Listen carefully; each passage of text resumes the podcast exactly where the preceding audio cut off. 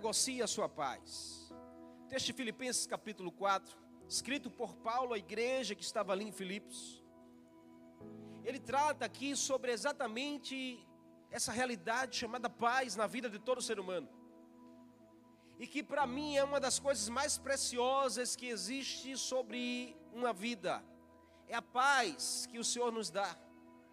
Essa paz nos leva a termos bons relacionamentos, primeiro com Deus, segundo conosco, terceiro com pessoas. Você e eu precisamos dessa paz para nos relacionar bem com Deus, nos relacionar bem consigo mesmo e, e se relacionar com pessoas. A paz é algo desejado por todo ser humano. Mas a grande questão é o que é a paz para mim e o que é a paz para você. Para algumas pessoas, a paz pode ser um momento. Para algumas pessoas, a paz pode ser um lugar. Para algumas pessoas, a paz pode ser uma pessoa. Pode ser uma estação de menos lutas na vida. Pastor, a paz para mim é quando eu estou sem guerra e sem luta, quando eu estou sem problema nenhum na minha vida, quando eu estou sem atribulação nenhuma, sem circunstância nenhuma na minha vida, então eu estou em paz. Mas quando eu tenho algum problema, minha paz vai embora. Quantas pessoas não pensam assim? Quantas pessoas não gritam, talvez não externem, me deixa em paz. Eu quero é sossego na minha vida. Hoje tudo que eu mais quero é estar no lugar da minha paz. Para essas pessoas, talvez a paz seja uma sensação de um ambiente tranquilo, um lugar de descanso. Mas isso é uma utopia, meu irmão e minha irmã, porque a paz não tem nada a ver com lugares e pessoas. A gente não pode se embaraçar e achar que eu, a minha paz está atrelado à presença ou à ausência de alguém na minha vida. Ah, quando essa pessoa sai da minha casa, eu tenho paz. Quando ela chega, a minha paz sai. Quando eu estou na igreja, eu estou em paz. Quando eu boto o pé dentro de casa, a minha paz vai embora. Quantos não pensam assim? É porque a gente está, talvez, atrelando a paz a um ambiente. Está atrelando a paz a uma pessoa, mas isso não é verdade à luz das Escrituras. Por que não é verdade, pastor? Porque a vida nessa terra, ela é feita de situações. A vida nessa terra, ela é feita de lutas. A vida nessa terra, ela é feita de dificuldades, de guerras, de frustrações, de decepções. Então, pensando assim, a gente nunca vai ter paz. Quantos não vivem em constante guerra por colocar a paz em realidades ao seu redor? Quais são os ladrões que têm roubado a sua paz? Quais são as situações que têm tirado o seu sossego? Você sabe que Satanás ele continua a trabalhar usando táticas diferentes para cada um de nós, mas no mesmo objetivo, que é te afastar da presença de Deus. Quer que um conselho nessa noite? Seja mais sábio do que o teu inimigo. Seja mais sábio do que o inimigo de Deus. Ele monta o cenário e espera que você desenvolva a cena. E aí, o que, ele quer? Que você perca o seu sossego, que você perca a sua paz. Quais são os ladrões da sua paz? Paulo escreve esse texto aqui para a igreja de Filipos, mas o cenário desse texto, Paulo não estava lá na igreja, Paulo não estava pregando para os irmãos da igreja, Paulo não estava como culto como esse, Paulo estava preso em Roma e estava sentenciado a daqui a uma semana ser decapitado, ou seja, degolado. Paulo estava preso, sem condições nenhuma de ser liberto, e ainda mais existia uma sentença de morte, mas não era qualquer morte iriam arrancar a cabeça de Paulo. Você sabe o que é você estar preso e com a sentença de que daqui a três dias você vai morrer? Paulo estava, né, era esse cenário que fez Paulo escrever a carta de Filipenses. Esse livro de Filipenses, essa carta de Filipenses, ela é conhecida em todas as cartas do Novo Testamento como a carta da felicidade. Porque do começo ao fim, Paulo escreve sobre essa presença, sobre a paz, sobre a felicidade verdadeira. A grande questão, meu irmão e minha irmã, é como é possível um homem que está preso injustamente, porque Paulo não fez nada para ser preso, e está sentenciado à morte por decapitação sem causa nenhuma. Como pode um homem assim ainda escrever palavras que geram paz na direção de pessoas? Como pode um homem enfrentando talvez os seus piores dias escrever e aconselhando a você ter paz no seu coração? Como pode um homem que está ali aprisionado não ver a, a, mão de Deus libertando ele, não vê a igreja do Senhor indo lá na porta da prisão e fazendo um, um alvoroço, não vê movimento nenhum, e esse homem ainda conseguir escrever para as pessoas terem paz. Aqui para nós, meu irmão, por muito menos, por muito menos, a gente fica sem paz nenhuma por muito menos que aconteça na nossa vida, no nosso dia a dia, a gente fica com uma confusão dentro de nós. E quando na verdade a gente deveria sair palavras de paz da nossa boca, sai palavras de tormento, sai palavras de angústia, sai palavras de frustração. Quando nós vivemos atrelando a paz a ambientes, nos frustramos e vivemos sobrecarregados. Por quê? Porque a gente atrela a paz a lugares e a pessoas, e a gente vive atormentado, e a gente vive atribulado, e a gente vive sobrecarregado. Paulo tinha razões demais para estar assim. Mas Paulo, ele tinha um segredo que era exatamente o que ele diz nesse texto. A vida dele estava atrelada à presença do Senhor. A vida dele estava comprometida à presença do Senhor. Não era lugares que fazia Paulo ser um homem de paz, era a presença de Deus que fazia Paulo ter uma paz interior que trazia para fora, aonde ele estivesse. Eu quero profetizar que você vai ter essa paz dentro de você. Se tem aí um ambiente de guerra aí no seu interior, Deus vai transformar em um ambiente de paz.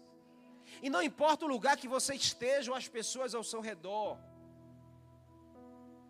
Isso não vai mudar você. Em nome de Jesus, eu creio numa geração que não se move pelas circunstâncias. Eu creio numa geração que se move pela fé em Deus, que se move pelo relacionamento genuíno com o Senhor, que se move pela vida de Deus dentro de você.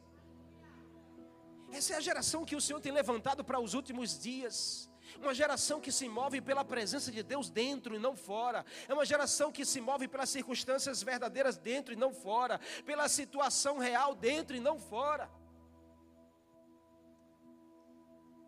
Você precisa desejar essa paz dentro de você antes de desejar um ambiente de paz. Porque se você está colocando a razão da sua confusão em ambiente e pessoas, você precisa conhecer mais a esse Deus. Você precisa se permitir ter um relacionamento mais verdadeiro com a fonte da paz. Quando a gente vive atrelando a nossa paz a ambientes, nós vivemos sobrecarregados. Quantas pessoas não andam sobrecarregadas nesse tempo? E olha, isso vai enfraquecendo. À medida que vai passando o tempo, a gente vai se tornando mais fraco. E preste atenção se não é a verdade, porque o primeiro lugar que alguém que perde a paz, ela desiste de estar, é na presença de Deus.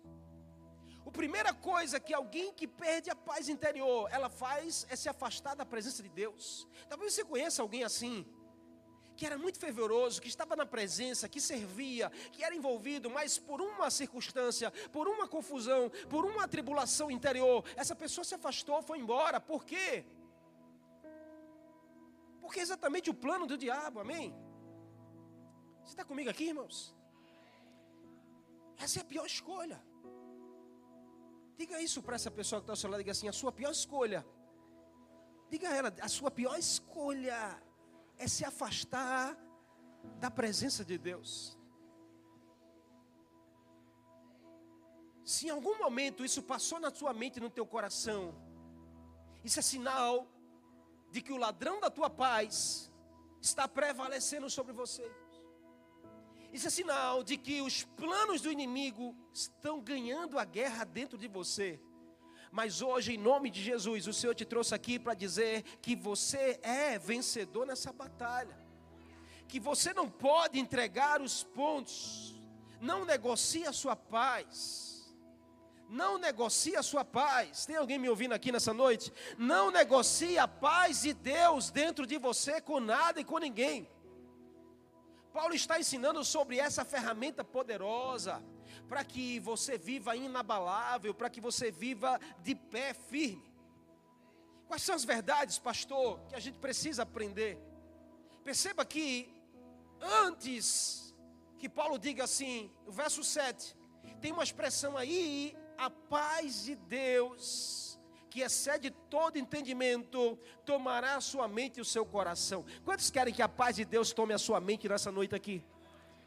Só dez pessoas, vou perguntar de novo. Quantos querem que a paz de Deus tome a sua mente nessa noite aqui? Quantos querem que a paz de Deus tome o seu coração nessa noite aqui? Dá um glória a Deus aí. Quantos precisam dessa paz de Deus em você para que você seja uma pessoa melhor? Mas a expressão ir aqui coloca uma condição, porque o verso 4, 5 e 6, Paulo dá o caminho das pedras. Aí ele diz: Se vocês fizerem isso, e assim sendo, a paz de Deus tomará sua mente e o seu coração. Aí, pastor, quer dizer que não é só estar na igreja? Não. Quer dizer que não é só eu entregar a minha vida para Jesus? Não. Quer dizer que não é só eu ler a palavra? Talvez não. Porque Paulo dá o segredo aqui. Você quer aprender nessa noite? Você quer ouvir Deus falar com você nessa noite? Então, qual é o primeiro segredo que Paulo conta aqui no verso 4? Ele diz: Alegre-se sempre no Senhor. Diz essa pessoa que está ao seu lado assim: diga assim, alegre-se sempre no Senhor. Diz para o outro lado também: alegre-se sempre no Senhor. Paulo não está falando aqui, alegre-se quando for o dia 30. Alegre-se quando chegar o dia 15. Tem pessoas que se alegram dia 30, dia 1 já está triste. Fala Deus, né? Eu fico acompanhando as redes sociais, irmão. Eu fico lá, eu fico rindo em casa, porque eu vejo, eu vejo lá a pessoa, dia 1, não tem mais um centavo na minha conta. Dia 30 a pessoa sai para o shopping, vai fazer compra, compra. Dia 1 a pessoa está triste. Paulo está dizendo alegre-se quando você tiver com dinheiro. Paulo não está dizendo alegre-se quando você tiver um namorado.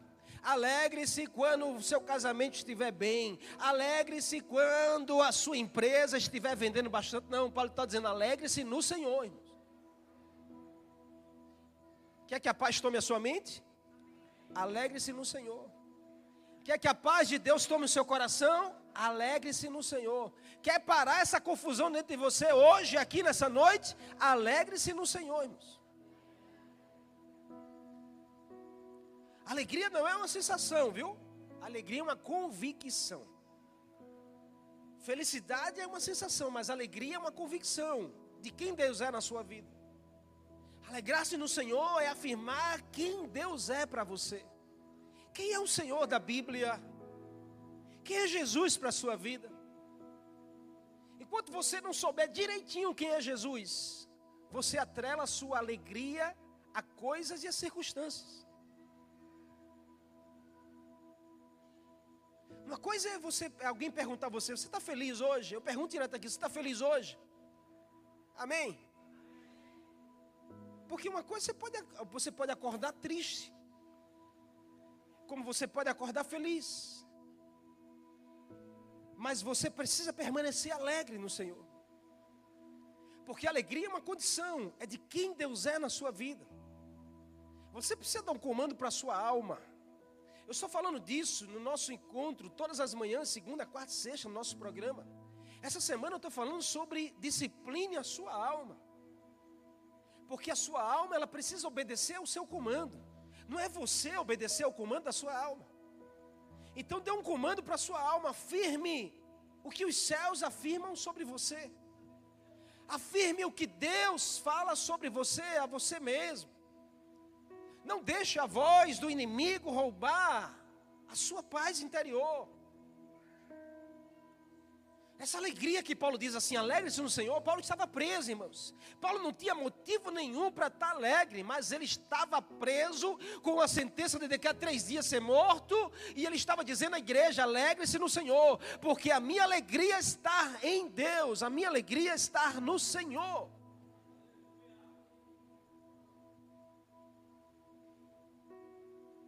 Essa alegria tem poder de gerar paz, mesmo você num ambiente difícil mesmo você numa casa atribulada, mesmo você no meio de uma guerra, de uma perseguição, mesmo no meio de uma crise, essa alegria tem poder de gerar uma paz dentro de você que ninguém entende, as pessoas não vão entender. Mas é você tomar uma decisão. Diga assim: eu preciso tomar uma decisão de alegrar-me no Senhor. Independente das circunstâncias, meu irmão e minha irmã. Alegre-se no Senhor. Sem essa presença, porque preste atenção, eu conheço pessoas que têm muito dinheiro, irmãos. Eu trabalhei como personal trainer.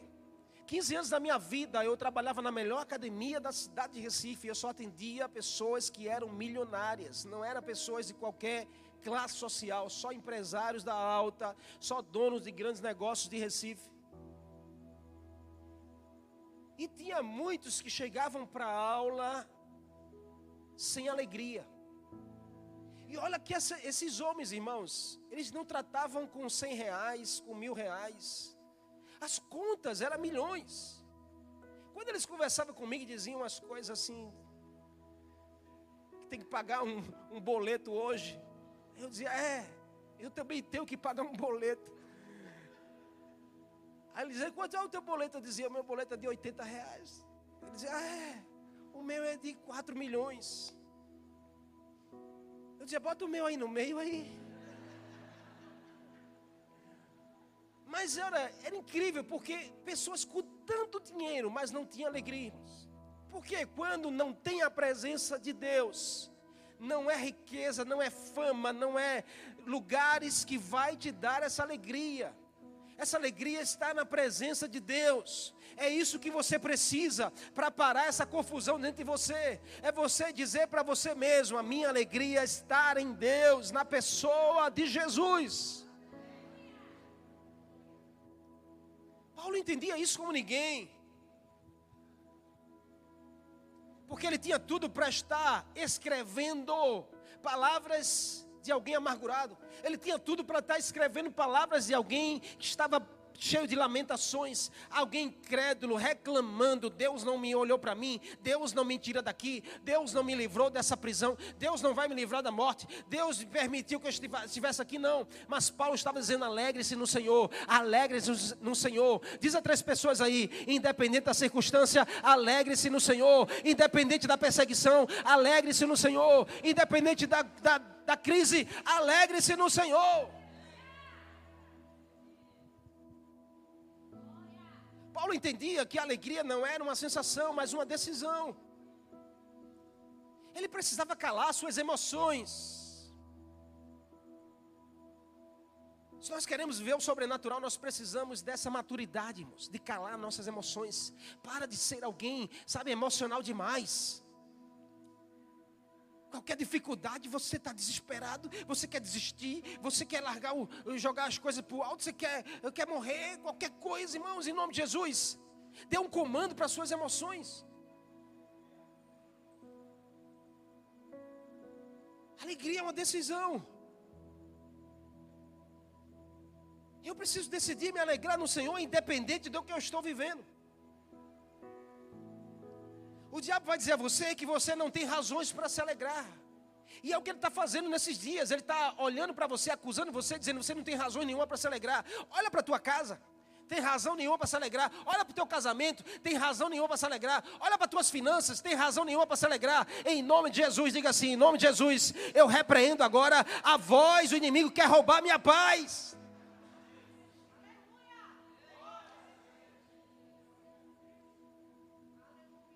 Enquanto você estiver dando ouvido à voz do inimigo, a tua paz está indo embora, irmãos.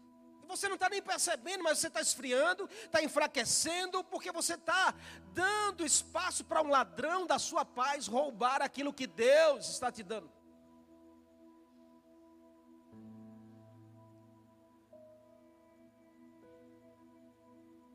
O diabo dá razões para você não se alegrar, mas você precisa dizer todos os dias: Jesus é a razão da minha alegria. Que tal você exercitar isso todos os dias? Mas o salário não saiu, pastor. Jesus é a razão da minha alegria.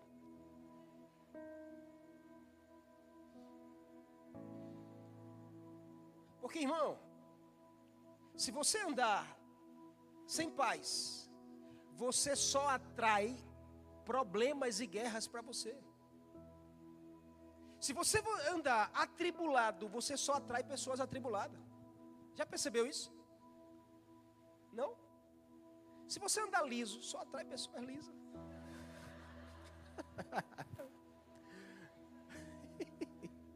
Está repreendido.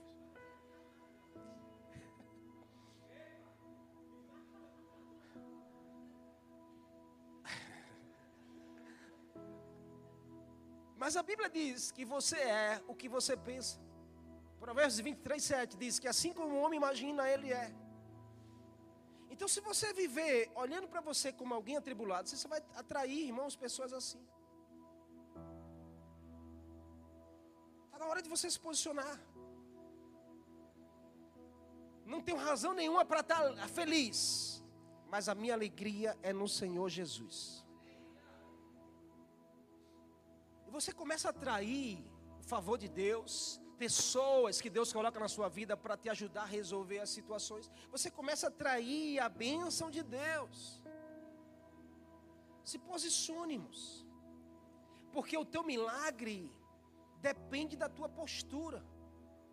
Então se posicione. Você pode dizer assim: Eu estou no pior momento da minha vida.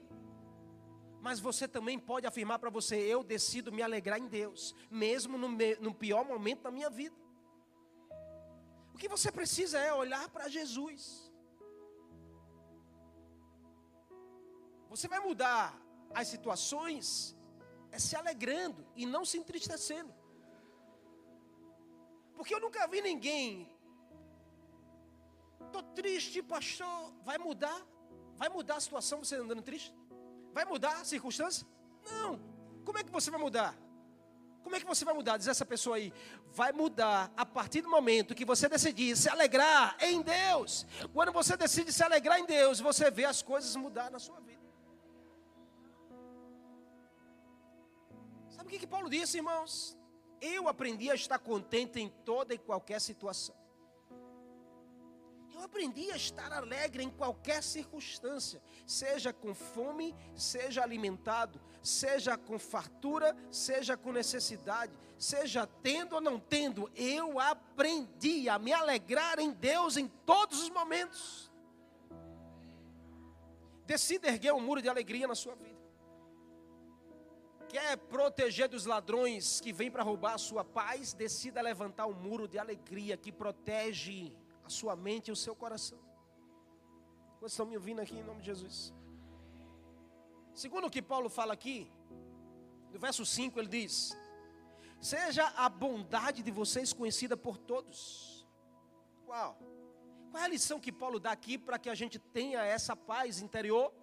Escolha o bem, irmãos. Escolha fazer o bem, é uma decisão sua. Paulo está dizendo: deixe bem claro a todos que vocês que vocês estão do lado do Senhor. Diz essa pessoa aí, a sua casa, diz assim: a sua casa, já te viu reclamando, já te viu murmurando, já te viu chateado, já te viu assistindo o que não deve. Diga assim: está na hora de a sua casa te ver adorando a Deus.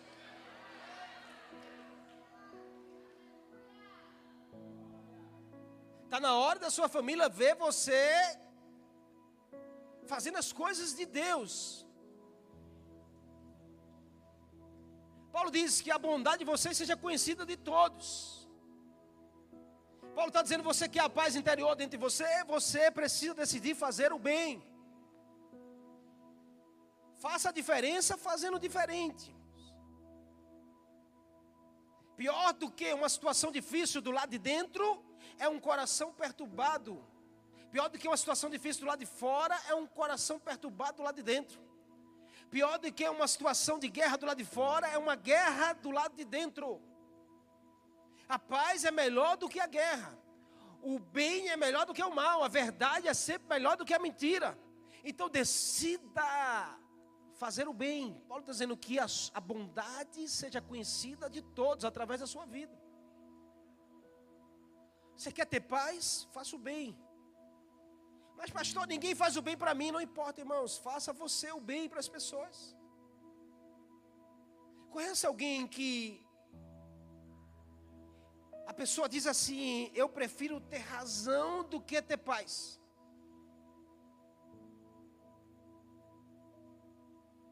que Paulo está dizendo aqui é: escolha ter paz, mesmo que você tenha que abrir a sua razão.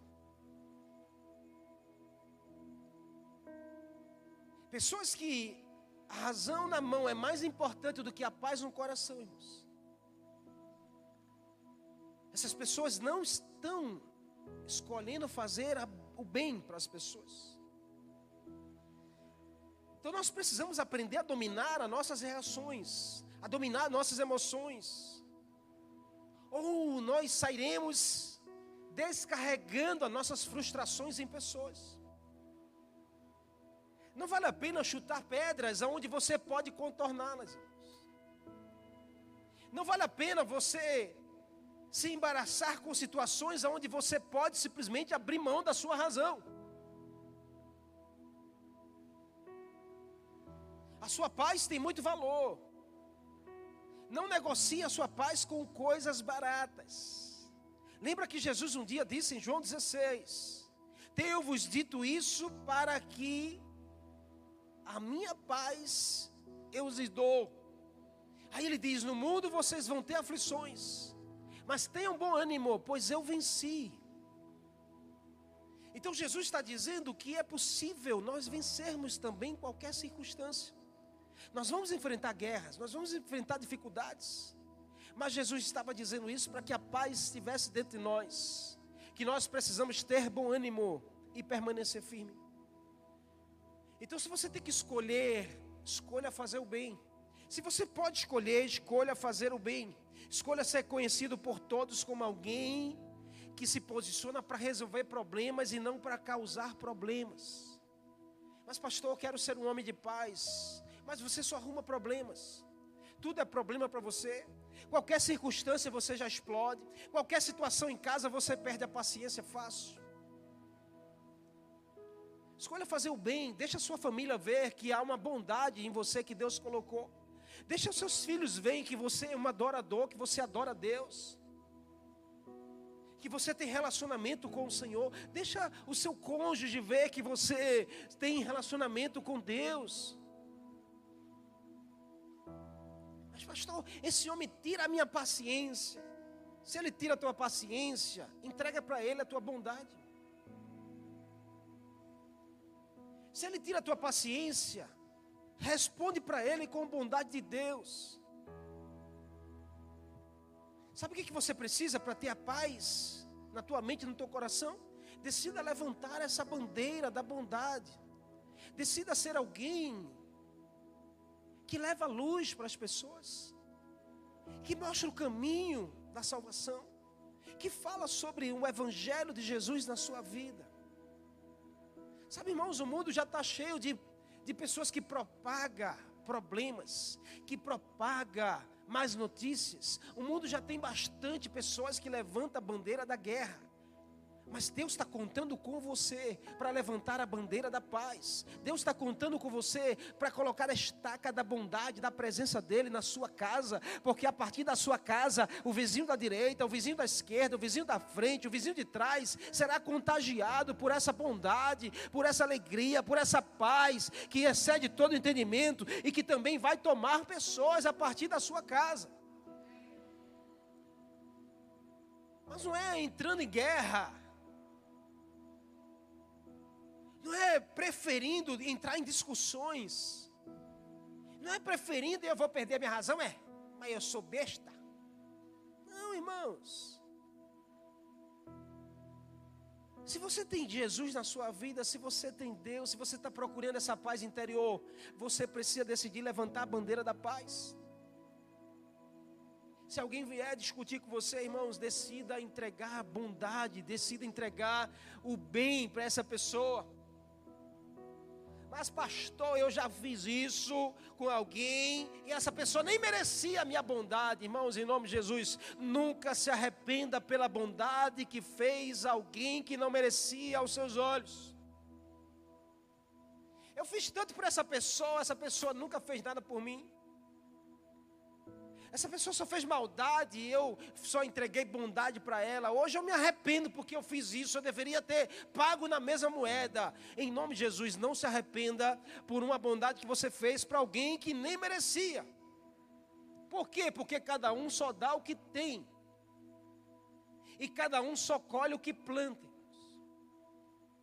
Então, se você está decidindo plantar bondade, você vai colher. Não se preocupe, vai chegar o tempo da colheita. Talvez você esteja no tempo da semeadura, mas vai chegar o tempo em que a, o fruto virá, a colheita vai vir. Então, se você quer a paz no seu coração e na sua mente, levante a bandeira da paz. Em nome de Jesus, amém?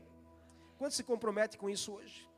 Se comprometa com o Senhor, diga assim, mas pastor, eu não consigo, peça ajuda ao Espírito Santo. É domínio próprio que você precisa? Peça ajuda a Ele, porque Ele já está aí dentro de você. É paciência que você precisa? Peça ao Espírito Santo que Ele vai te dar. Mas não entre em guerras. Não entre em guerras, amém? Não entre em guerras, porque as guerras vão roubar a tua paz. Por último, aqui não menos importante, para que a paz de Deus tome a nossa mente, nosso coração, nós precisamos de uma posição de não se preocuparmos. Paulo diz aqui, ó, no verso 6: Não andem ansiosos por coisa alguma. Paulo está dando o caminho das pedras. Mano. Primeiro ele diz: se alegrem-se no Senhor. Depois ele diz que a bondade seja conhecida de todos através da sua vida. Depois ele diz: não andem ansiosos, não vivam preocupados.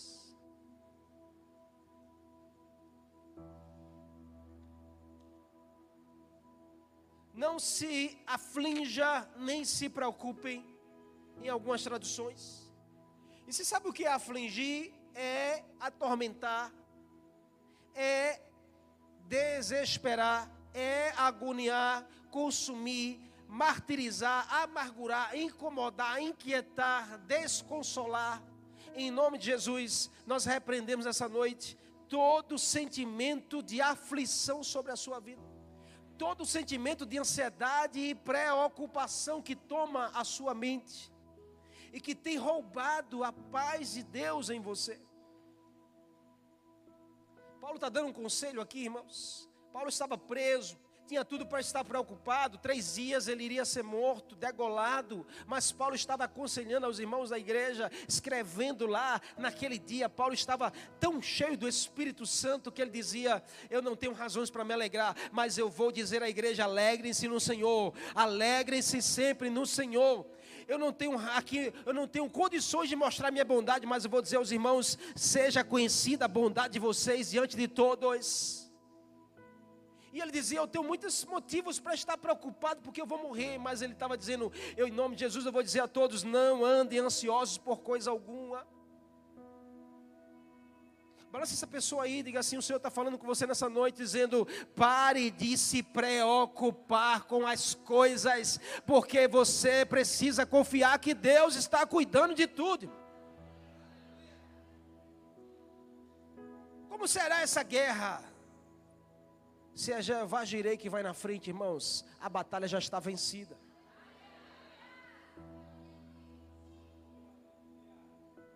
Paulo está dizendo: não vivam preocupados, irmãos. Não gaste energia com preocupação. Você já observou essa palavra? Preocupação é você ocupar-se antes de algo que acontecer. É você viver ansioso por ansiedade, é o excesso de futuro. A depressão é o excesso de passado. Você precisa dominar, porque não pode ser nem excesso de futuro, nem excesso de passado. Você precisa deixar Deus cuidar. Deixa Deus cuidar da sua casa, deixa Deus cuidar da sua vida. Mate o Deus da ansiedade. Elimine o Deus da ansiedade, ou ele vai matar você. Irmãos, observa aqui comigo em nome de Jesus, eu já estou terminando. 50% das suas preocupações nem aconteceram. 50% das coisas que a gente se preocupa demais nem acontece, não chega nem a acontecer, irmãos. A gente gasta tanta energia com isso, a gente gasta tanto pensamento com isso. E aí nem acontece. Amém? Você está comigo? Então é como uma cadeira de balanço que te mexe, te movimenta, mas não te tira do lugar. Em nome de Jesus, diga assim hoje: toda preocupação vai ser dominada pela presença de Deus na minha vida. O Senhor te diz nessa noite: não se preocupe demais com a sua própria vida. Se eu cuido de uma ave, eu cuidarei de você. Se eu cuido de uma planta, eu cuidarei de você. Você crê nisso? Eu vim aqui nessa noite para te dizer: Deus sabe do que você precisa. Deus sabe do que a sua casa precisa. Balança essa pessoa e diga assim: então volte a dormir sossegado. Balança para outra pessoa do, do outro lado e diga assim: então volte a dormir em paz, porque Deus está cuidando de tudo. Deus sabe do que você precisa. Deus sabe do que a sua casa precisa.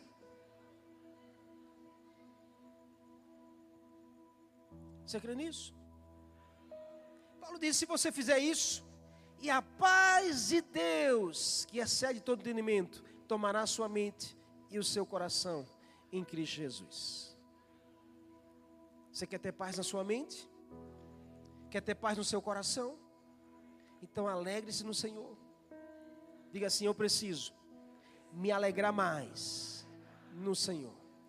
Diga: Eu preciso escolher ser mais bondoso para as pessoas. E diga: Eu preciso parar de me preocupar demais com as coisas. E você vai ser um homem ou mulher de paz. Nada vai roubar a sua paz. Nada vai roubar a sua paz. Nada vai roubar a sua paz. Você crê nisso? Diga: nada vai roubar a minha paz. Porque a sua paz não vem de lugar e de pessoas. A sua paz vem de uma presença. A sua paz vem de uma presença. Presença de Deus é tudo que você precisa. Feche teus olhos onde você está. A presença de Deus é tudo que você precisa. A sua paz não está em lugares, sua paz não está em pessoas. A sua paz vem de uma presença. A sua paz vem de uma presença. E é a presença de Deus que você precisa. Isaías 26, verso 3 diz: Tu, Senhor, conservarás em perfeita paz aquele cujo propósito é firme, porque ele confia em ti. Sabe o que você mais precisa hoje? Confiar no Senhor. Confiar em Deus. Confiar na presença de Deus na sua vida e na sua casa. Se o Senhor cuida de todas as coisas, não cuidará de você. A paz de Deus vai tomar você nessa noite. Sua mente e seu coração serão cheias de paz. Em nome de Jesus.